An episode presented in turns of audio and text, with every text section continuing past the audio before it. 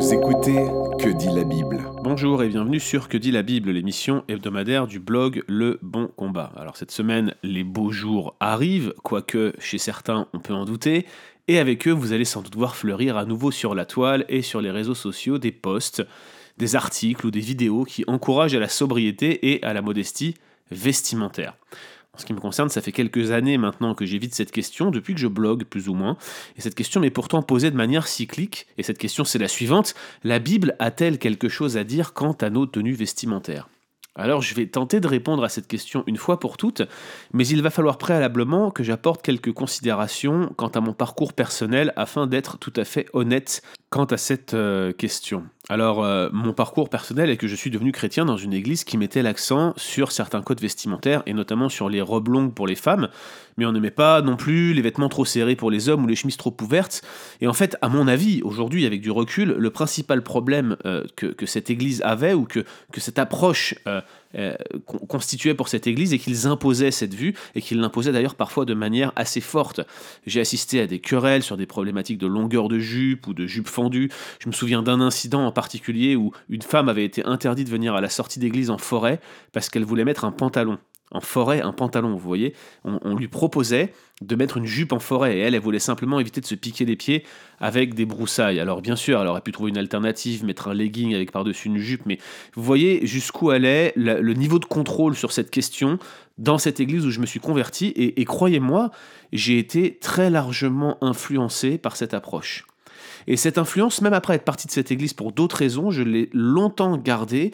Je jugeais que la décence dans l'assemblée, dans l'église, était l'une des priorités ecclésiologiques du Nouveau Testament. Je, ne nie pas que la décence est importante, mais de là en avoir fait un élément prioritaire du Nouveau Testament, c'était en tout cas ce que je croyais à l'époque. Alors au fil du temps, je me suis calmé quant à l'approche, euh, il faut le dire, hein, c'était plutôt par pragmatisme, je, me voyais bien que, vouloir imposer les choses ne, servait à rien, et, donc très rapidement, je cessais d'imposer, mais j'ai toujours tenu un discours en faveur de la décence, affirmant par exemple que je préférais euh, que les femmes soient en robe. Vous voyez, c'était le genre de discours que je tenais, et ceux qui m'ont connu autour des années 2010-2011 doivent se souvenir que j'avais encore ce type de discours, et d'ailleurs j'étais assez influent en la matière, il y avait pas mal de gens qui étaient autour de moi qui étaient influencés par ce discours-là.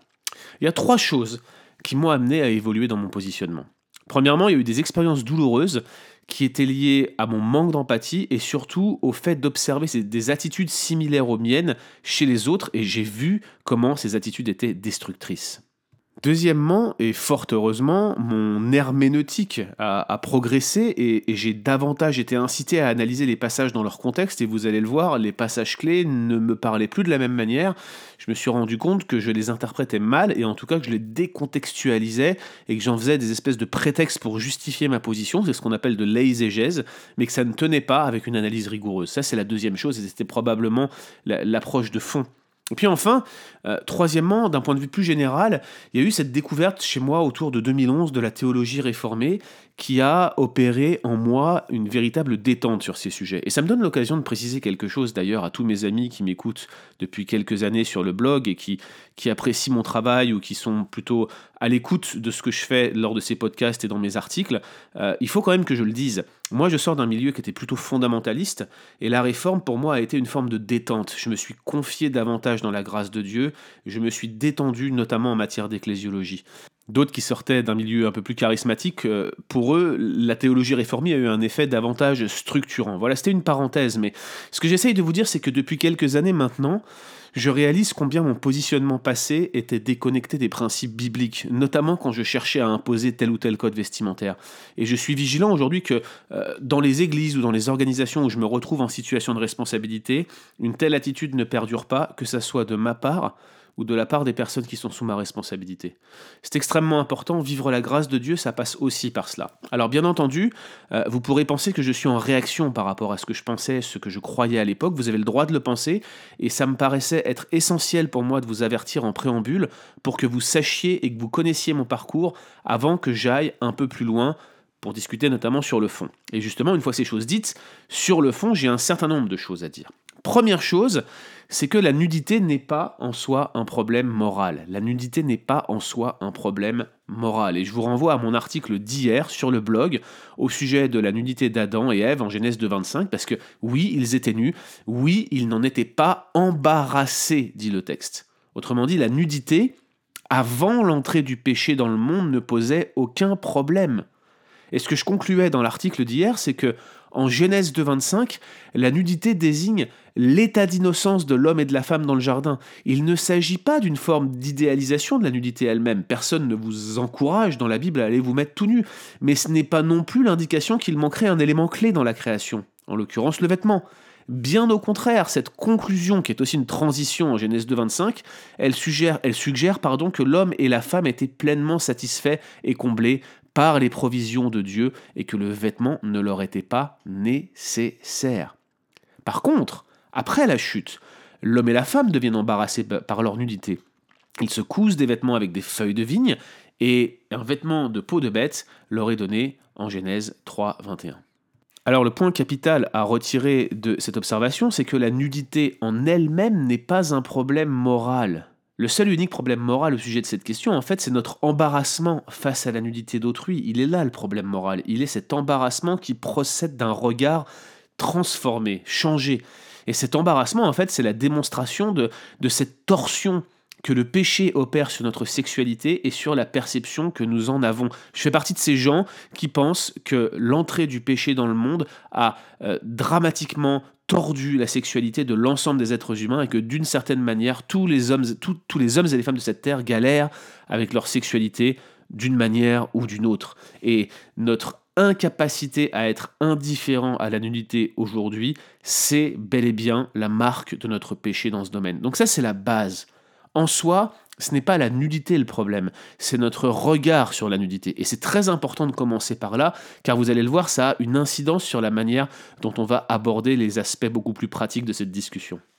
Deuxième remarque, et là c'est un conseil que je donne à tous, et pas seulement en matière de, culture vestimentaire, eh bien il nous faut discerner la problématique culturelle de cette question.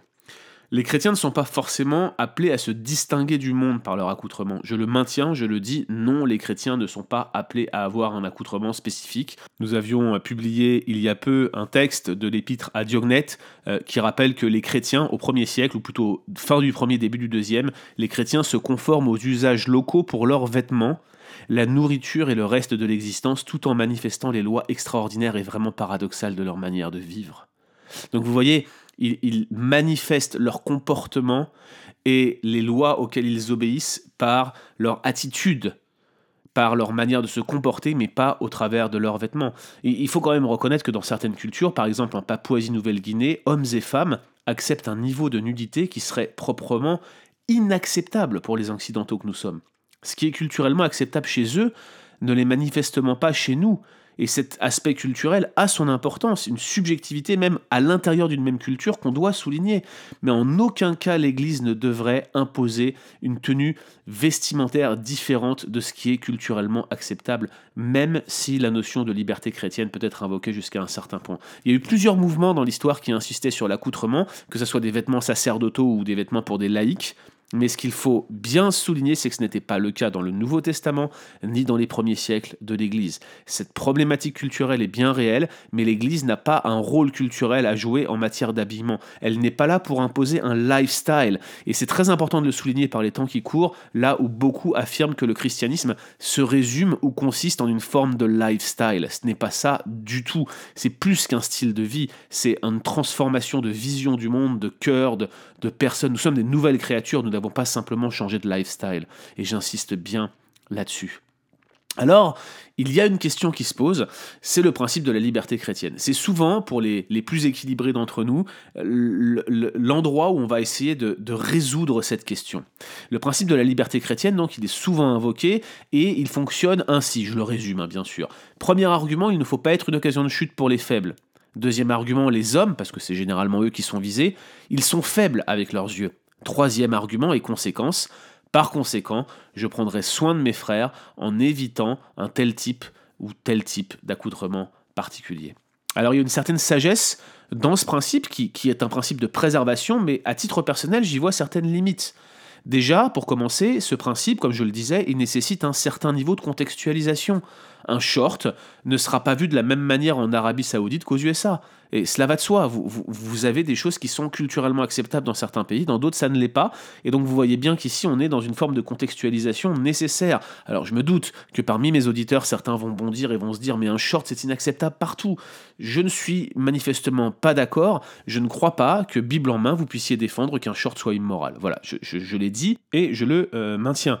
Ensuite, deuxième élément, ce principe n'a jamais été conçu comme un moyen de pression par exemple comme quelqu'un qui se présenterait comme, faible et qui voudrait imposer un certain style vestimentaire aux femmes. Je veux dire, les seules fois où vous avez ce principe qui est énoncé, c'est de manière embryonnaire en Romains 14 et, pleinement expliqué en 1 Corinthiens 8 à 10, surtout en 1 Corinthiens 8. Et donc dans le contexte de Romains et de Corinthiens, ce n'est pas aux faibles de déterminer ce qui est bien ou mal. S'il est faible, d'ailleurs, il sait même pas distinguer sa droite de sa gauche mais, c'est un principe qui est une mesure de grâce de la part du fort, quel que soit ce fort, bien sûr, ça nécessite un, peu d'interprétation ici, mais qui qu'il soit, eh bien ce principe est une mesure de grâce, pas un instrument de contrainte. Et puis c'est un principe temporaire. Dans tous les cas, les chrétiens faibles sont appelés à progresser, pas à faire de leur faiblesse un mode de vie. Ils doivent sortir de leur faiblesse, grandir dans la foi, apprécier pleinement leur liberté en Christ. C'est notre appel à tous, quelles que soient les faiblesses que nous portons, surtout dans ce domaine. Et, nous devons veiller, c'est sûr, à ne pas être une occasion de chute pour les autres, dans ce domaine et dans d'autres, mais cela ne saurait justifier les exagérations, ni et surtout l'imposition d'un style vestimentaire particulier. Ce principe, c'est une mesure de grâce envers les faibles, pas un levier de pression d'un groupe de personnes sur un autre groupe. Alors il y a d'autres passages invoqués. On invoque souvent le verset que les femmes arborent ce qui convient à la sainteté dans Timothée, mais, mais dans le contexte, il ne s'agit pas tant de vêtements que d'attitude extérieure. Alors, ça peut englober le vêtement, mais en vrai, on n'en sait rien. Dans le contexte, c'est clairement l'attitude qui est en jeu. Et puis, on parle aussi souvent du passage de Lévitique qui, qui intime à la femme de ne pas s'habiller comme un homme et vice-versa. Alors oui, ici, il y a une mesure cultuelle contre la notion de, travesti, probablement de travesti religieux, mais ce n'est pas un argument en faveur de la permanence de la robe pour les femmes. Ça n'a aucun sens de faire dériver de ce texte le fait qu'on imposerait la robe aux femmes. Je, je ne peux pas accepter cette herméneutique, ça n'a aucun sens. Puis bien sûr, il y a aussi tous les passages qui parlent de tresses ou d'apparats divers et variés qui sont avancés. Dans certains milieux africains, on affirme que cela exclut de facto les faux cheveux, euh, très en vogue dans certaines cultures. À mon sens, Paul donne ici une série d'exemples de son temps, les fesses du premier siècle, qui caractérisent la vanité, les mauvaises priorités et probablement aussi les intentions de séduction de certaines femmes. Ce n'est pas tant l'exemple des tresses précisément qu'il dénonce, mais plutôt l'idée que la séduction, l'envie de plaire ou de séduire peut, peut littéralement asphyxier notre piété. Et probablement beaucoup d'entre nous qui, qui, écoutons ou qui participons à ce podcast, nous savons de quoi on parle ici, n'est-ce pas? Et bien sûr, cela va de soi, le vêtement il peut signifier beaucoup de choses, y compris notre impiété. Il existe de nombreuses raisons pour lesquelles nous serions prêts à nous dénuder, et ce sont davantage nos motivations qu'il faut questionner plutôt que le type de vêtement lui-même. Si je m'habille plus légèrement parce que j'ai horriblement chaud, ce n'est pas la même chose que si je m'habille plus, légèrement ou de manière plus moulante parce que je cherche à attirer l'attention de, ce garçon ou de cette fille qui me plaît ce sont bien sûr nos motivations qui sont pécheresses et non pas les vêtements que nous portons. Alors en conclusion, comment, faire cet été? Quelle attitude adopter? Eh bien, je crois que c'est notre conscience qui doit nous diriger lorsque nous nous apprêtons à porter telle ou telle tenue. Des questions comme celle-ci peuvent nous aider, par exemple, quelle est mon intention en portant ou en achetant ce vêtement? Euh, Suis-je sûr que je ne montre euh, pas trop de mon corps ou que je ne suis pas en train de monter une opération malsaine de séduction ou que je ne cherche pas à susciter chez les autres des sentiments, par exemple de jalousie qui ne seraient pas propices à la piété, est-ce que je peux vraiment être sûr de ça au moment où je m'apprête à acheter ou à porter ce vêtement? Est-ce que je risque réellement, sans exagération, d'être une occasion de chute pour mes frères ou mes sœurs? Voilà le genre de questions qui devraient nous animer, toujours avec équilibre, selon notre conscience. Les questions que je viens de mentionner sont bien sûr euh, non exhaustives. Je, vous renvoie également à la formation sur la liberté chrétienne que j'ai faite pour le compte de TPSG qui vous en proposera d'autres. En tout cas, et dans tous les cas, une bonne conscience, évangéliquement informée et façonnée, est bien plus importante que la longueur précise de votre jupe. Retrouvez d'autres épisodes sur www.leboncombat.fr.